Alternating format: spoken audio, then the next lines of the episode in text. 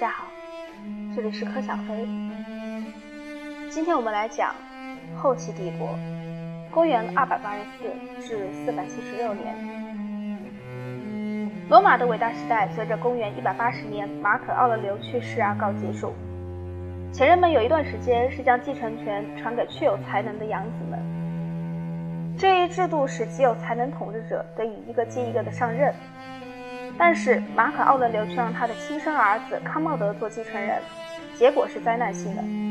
康茂德无视其作为帝国首脑应尽的职责，职责，将大部分时间用于观看车赛和角斗赛。公元193年，康茂德遇刺身亡。之后的统治者绝大部分和他一样不称职。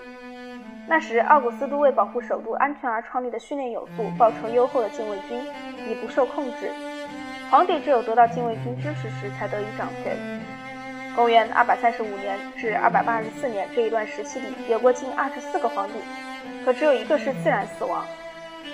中央的分裂必然会削弱边境的防御。西方的边远行省遭到诸日耳曼部落蹂躏，东方的边远行省受到萨萨尼亚人重新崛起波斯帝国的侵犯。公元三世纪时，帝国的衰微由于坚强而有才干的皇帝戴克里先和君士坦丁先后继位而一度终止。在他们为加强帝国统一，采取了不少政策，对各方面实行严格管制，就是其中的一项。因种种急需而逐步实施的。由于某些农田无人耕种，帝国就要求村庄为这些被放弃土地交纳集体税。通货膨胀日益加剧，帝国颁布有名物价敕令。规定数千种商品和劳务的最高价格，价格根据商品质量和劳务种类不同而不同。利息率不断猛涨，就将利息率限制在百分之六至百分之十二之间。利息率的高低取决于所冒风险大小。某些产品短缺引起对出口商品禁止，如各种粮食，诸如铁、青铜、武器、军队装备和马之类的战略物资。这项方面的控制实质上一直控制在本级制度方面。君士坦丁要求每个士兵的儿子继续当士兵，除非他不适合服兵役。同样，农业劳动者必须永久的世世代代务农。这一趋势后来扩大到所有被认为是不必不可少或后继无人的行业。这一困难时期采取的另一政策是实行分区治理。帝国经济状况恶化，证明这样做是必须的。戴克里先将国土划分成两部分。东半部归他自己管辖，西半部由他新任命的共同皇帝分掌。君士坦丁在博斯普鲁斯海峡古希腊殖民城市拜占庭的所在地建立一个新都时，这一划分进一步强固了。新都选择这一地点是很鼓舞人心的。这座不久后被称为君士坦丁堡新城，由于海峡两岸狭窄而易于防守，并为抵抵达地处边区的极其重要的多瑙河和幼发拉底河提供便利道路。君士坦丁堡成为当时世界上的一座伟大城市，成为罗马和西部帝国灭亡后的数世纪里，东罗马帝国及拜占庭帝国引以自豪的首都。较后的数世纪里，对后世深刻影响的另一选择与基督教和帝国政府之间的关系有关。君士坦丁做出通过与基督教合作，而不是镇压基督教，来谋求稳定和统一的重大决定。这表示历史数世纪的对宗教的一贯态度和做法已告结束。帝国后期阶段，苦难日常生活使越来越多的人转向各种旧式宗教寻求安慰。早先在希腊化东方所发生情况一样，对皇帝和官方多神教崇拜已不能再满足人们精神上需要。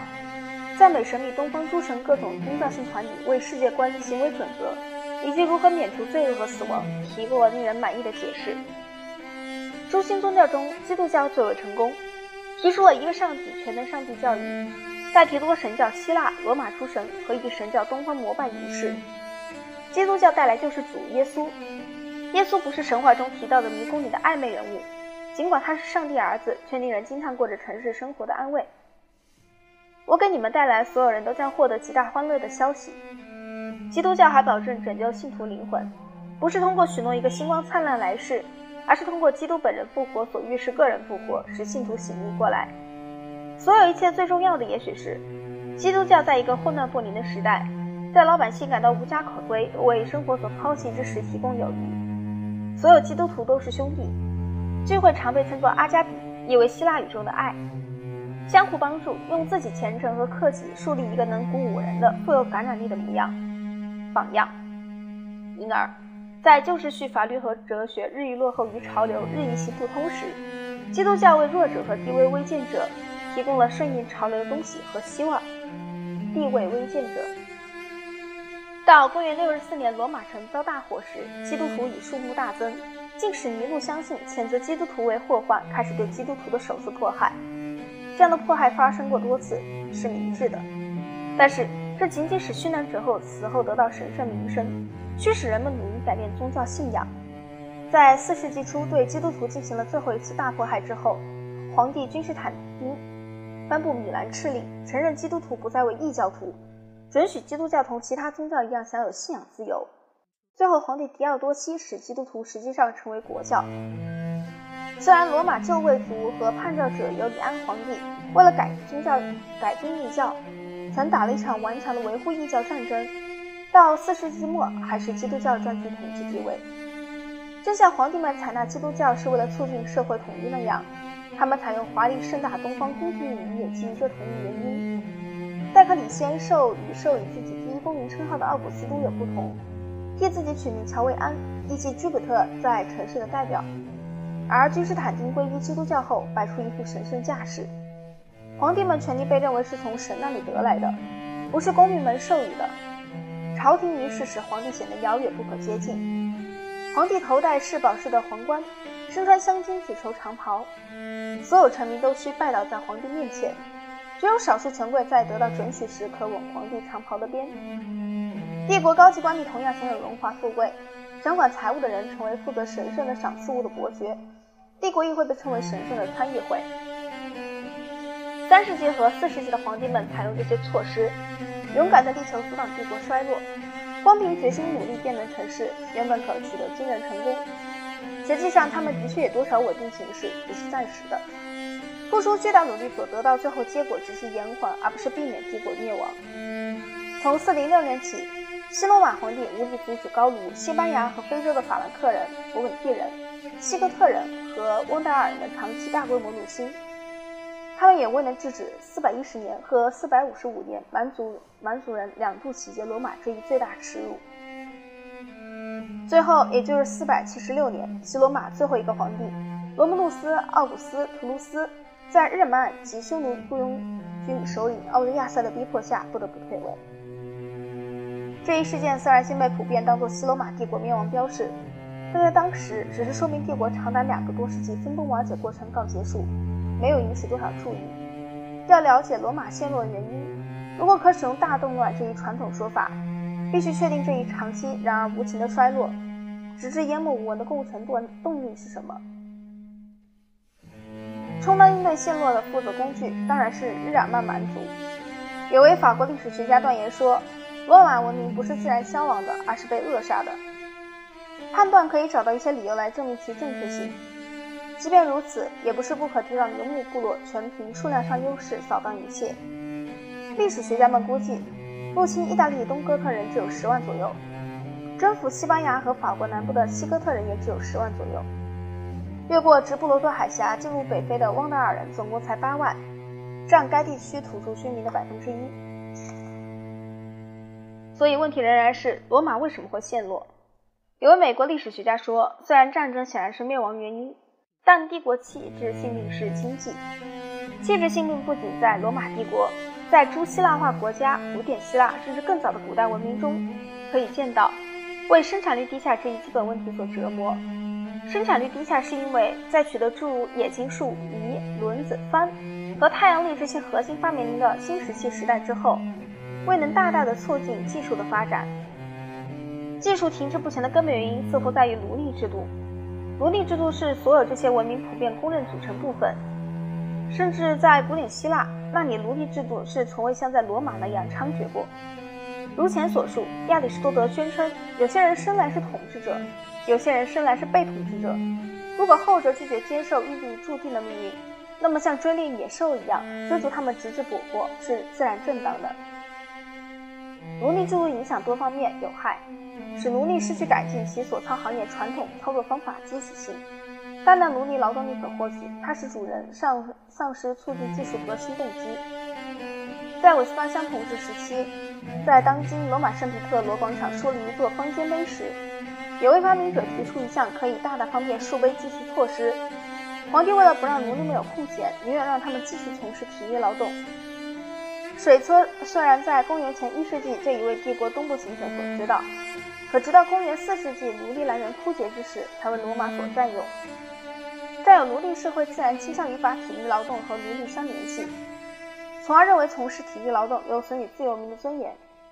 这种倾向同样有害。古希腊散文家普鲁塔克说：“伟大的阿基米德，并不认为发明各种军用器械是值得他认真研究的，而仅仅把它们看作是他研究几何学时的消遣。他也没有完全做到这一步。叙拉古国王希伦一再恳求他，要他将自己学问从抽象运动转向实际事物。”要他通过将自己推理应用于日常生活，使他们更易于为大多数人所理解。最早把自己的思想转向后来备受推崇的一门学科——奇迹学的是欧德克索斯和阿奇塔。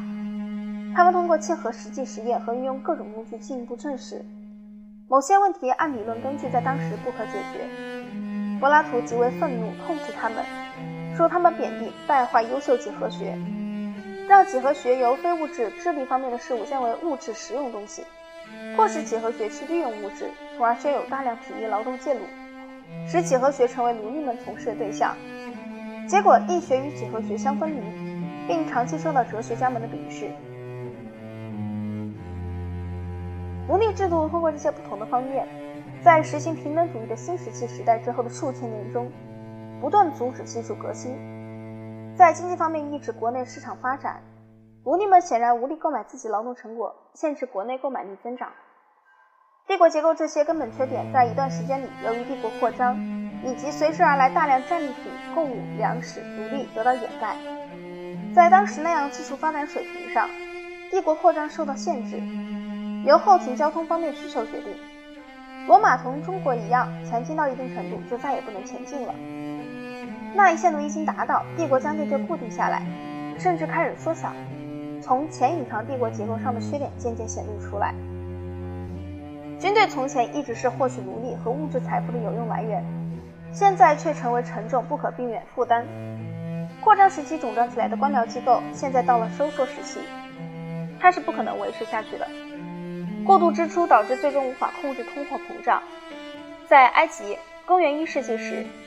一个计量单位小麦价格为六克德拉克马，公元二百七十六年时涨为两百克德拉克马，三百一十四年时涨为九千个克拉克马，三百三十四年时涨为七万八千个德拉克马，三百三十四年后不久之后涨为两百多万个德拉克马。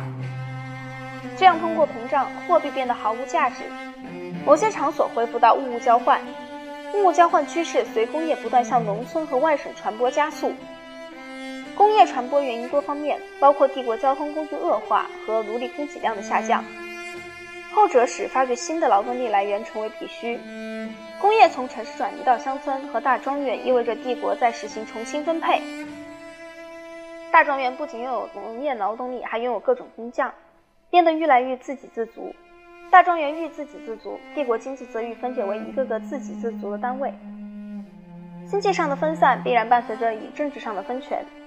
贸易衰落，国家税入减少，帝国大厦不再能支持下去，慢慢开始崩溃。